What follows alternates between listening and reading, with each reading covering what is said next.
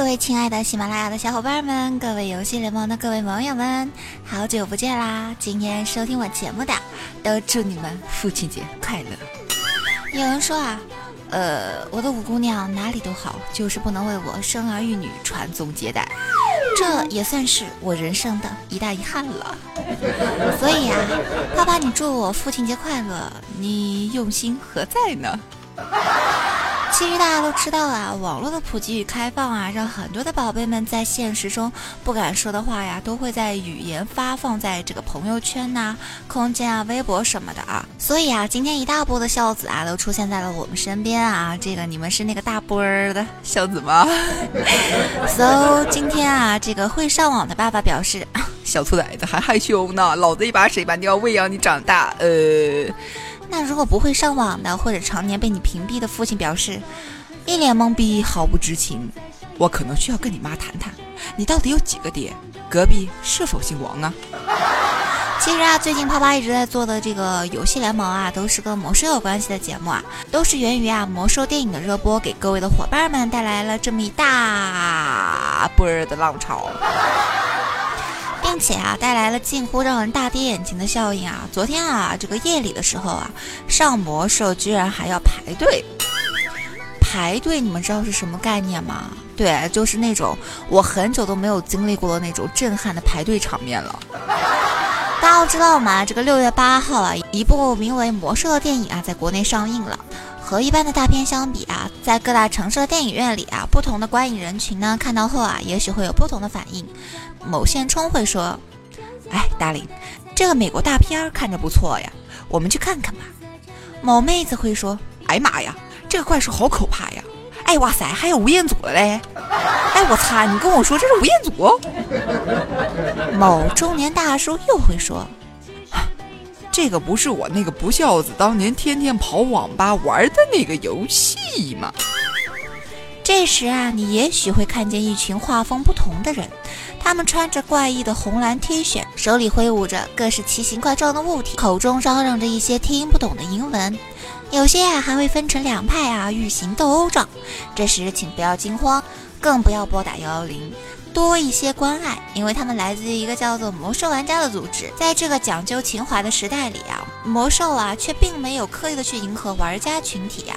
如果呢你已经看过了魔兽，一定能感受到兽人杜隆坦身上甚至比人类还更有担当、更深沉的父爱。相信啊大家对电影开篇啊杜隆坦与怀着身孕的妻子讨论啊给即将出生的儿子起名的温馨画面，真是记忆犹新，有没有？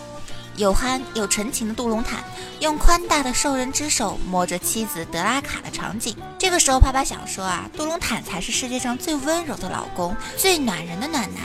当然啦，如果你要问他，爸爸给你做老公，你要吗？我怕我受不了，我怕我不能活着出房间，我怕我可能会瘫在床上都是青的。最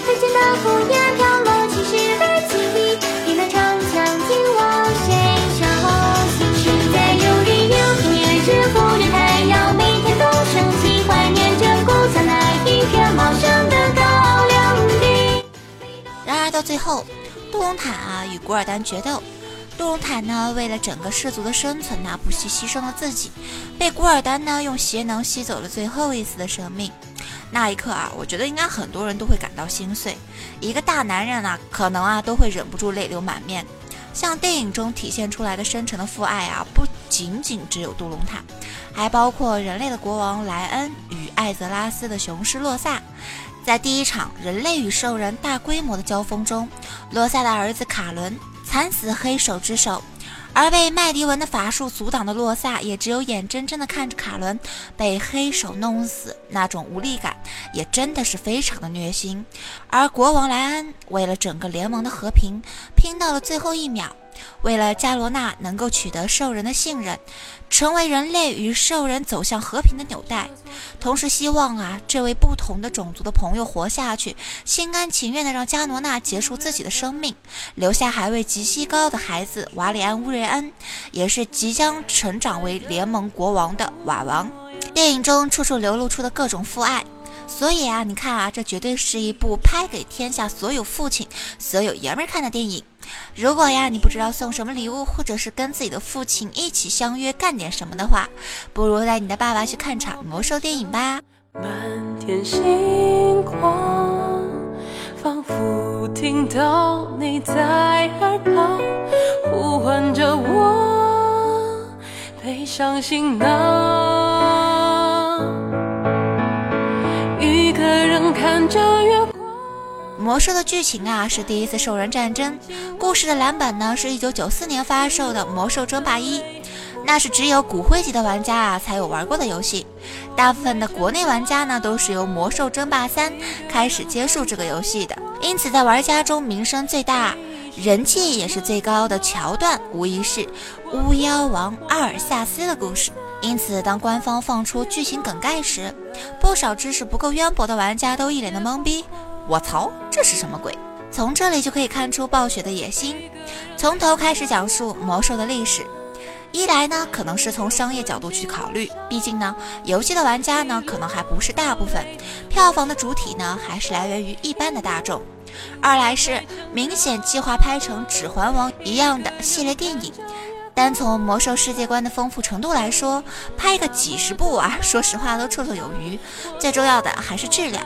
如果呀，电影的质量和票房都能够媲美《指环王》的话，那么无论是三部曲还是五部曲，相信魔兽这一系列恢宏的史诗必将顶着魔兽电影与游戏改编的电影两顶桂冠载入史册。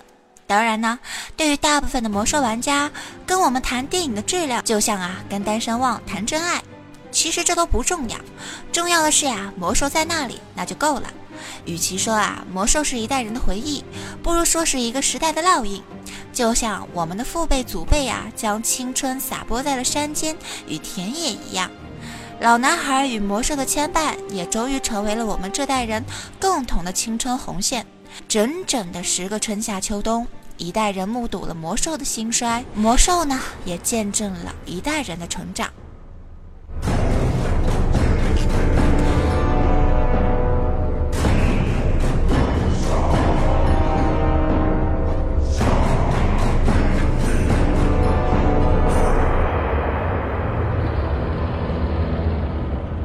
当我们在夜深人静时，站在空无一城的暴风城里，凝视着角色惆怅的背影，翻着灰色多年的好友列表，望着艾泽拉斯十年未曾褪色的静谧天空，耳畔响着六周年时玩家翻唱的《魔兽》老了。其实啊，不知道有多少人会不禁黯然泪下。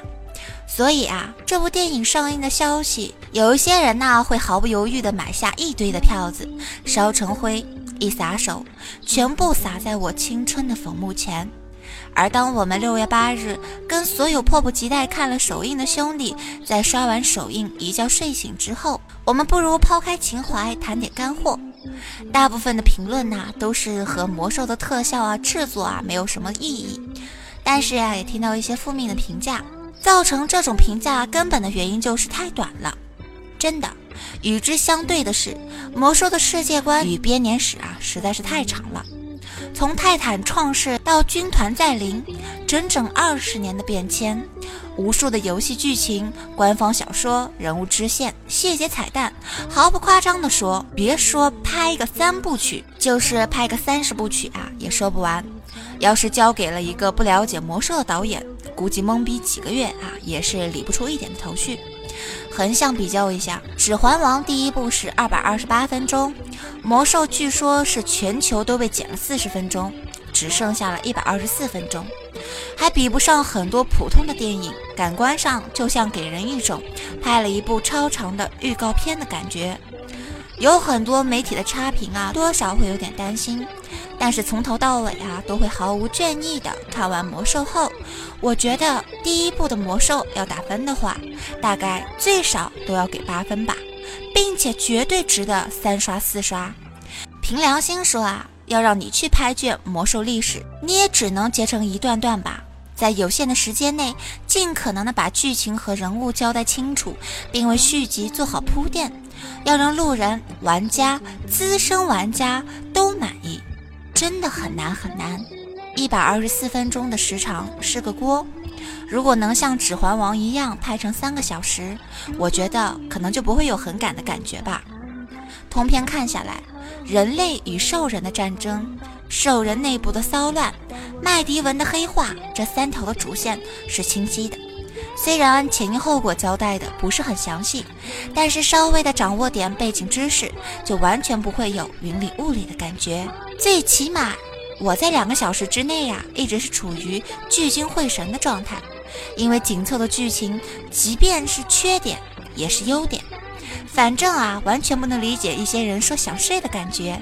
也许你会说，你肯定是个脑残粉。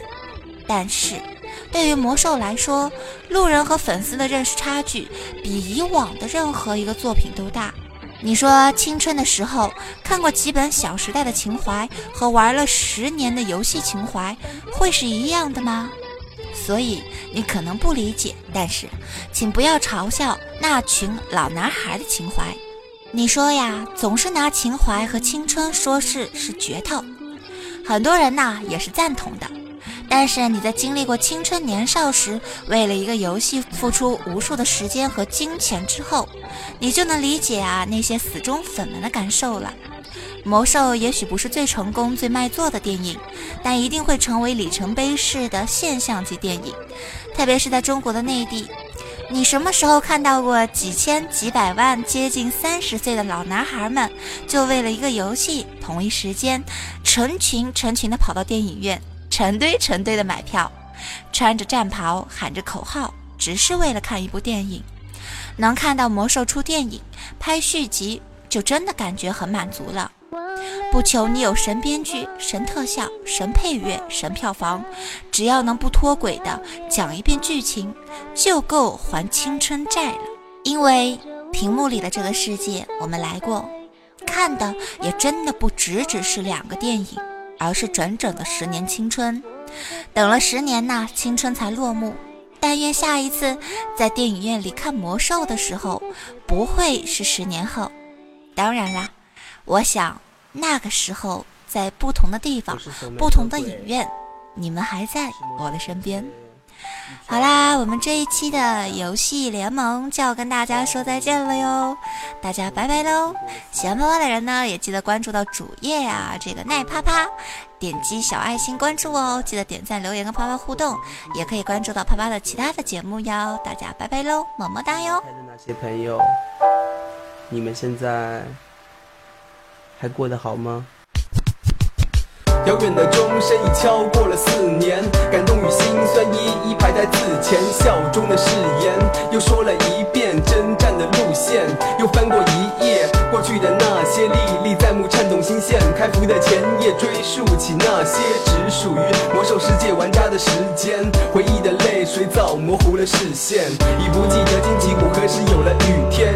如今在心情低谷时，总漫步雨间，是否还记得首荡的感觉？那十四十人日夜奋斗的心血，如今都变了，荣耀用骗的，远征的两年热情都磨灭了，团队的意义在微妙的改变，朋友的真谛还能在哪里体现？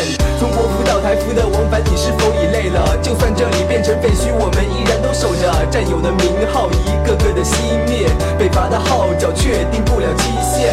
我不知不在飞艇上又过了一天，朋友离别的邮件又看了一遍，我明白你们都已经厌倦了，但请别忘了，有人依然在原地等着。我始终守着诺兰轮，盼望着诺森德岸，让思潮变得凌乱，让等待变成习惯。当交易频道都被军团填满，我长叹一口气，只身走出城外。澳门口熟悉的名字都已不在，决斗的旗帜都已变得稀散。终于才明白，过去不会回来，这已经不是我们的时代。在过去的一年里，我们都经历了很多，在 NJ 上也看到了很多感人和龌龊的事情。如今巫妖王终于开了，去台服的那些朋友，你们还会回来吗？毕竟国服才是我们的家。我收拾行囊，踏上冰冻的废土，临行前静静地听着塞尔叮嘱。飞艇上见到了昔日的战友，在敬礼时，我们的手却都在颤抖，没有任何语言，只有泪在眼帘。不再谈过去，因为北国就在眼前。拥抱后上马，奔向各自的前线，似乎最初的感动又再一次重现。在北奔台原上藏着马里狗斯的巢穴，讨伐的怒火在心中慢慢涌现。植被的破坏，生态的破败，那都是黑心猎人盈利的手段。当幼小的犀牛被枷锁给禁锢。哭泣的叫喊着，来帮助行人们。如果是轻轻的摸他的头，莫名其妙的痛触动了他们的手。我来到龙骨荒野，风景是白骨庄严。天谴之门虽被和谐，那画面却清楚的在我脑中浮现。中国班书很肤浅，他们怎能够了解我们所热爱的世界？在时光之门，面对过去的自己，青涩的话语却哭得不能自已。我回想起熔火之心打到秒睡的时间，我回想起朋友离开时约定好的誓言。我打开欧建。姓名改变。我们都约好了乌鸦文会再见，在雪中祈祷你们上线的那天。我经常会翻看朋友离开时给我发的邮件和留下的东西，就算仓库满了也不舍得丢，因为我相信他们迟早会。